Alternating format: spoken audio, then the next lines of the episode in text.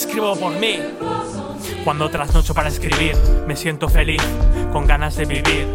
Cuando despierto y subo las persianas, solo quiero disfrutar de las pequeñas cosas que hay tras la ventana. Y cuando se me pega las sábanas, es que prefiero los sueños a las mañanas.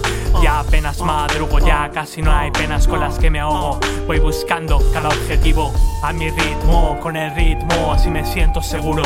A tiempo dedicado, nuevos resultados. A tiempo dedicado, conseguir lo esperado o casi todo lo que tenía planeado. Quiero dejar la ciudad una temporada, ir al campo. Para mí es tan necesario como para el religioso ir al templo. Es solo un ejemplo. Lo importante para mí es la salud mental y estar contento.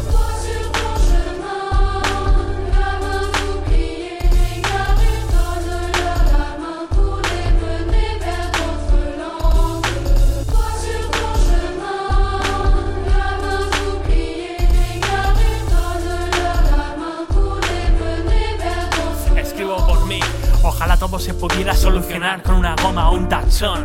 Como cuando se escribe una canción, incluso después de ser editada, pidiendo un perdón.